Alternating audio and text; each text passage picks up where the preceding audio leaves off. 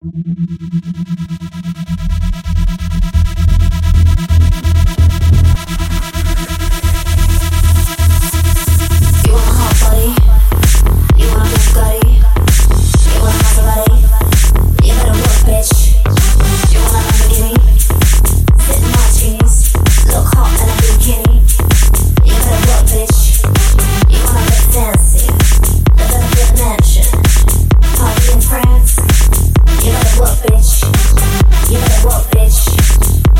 up, bitch.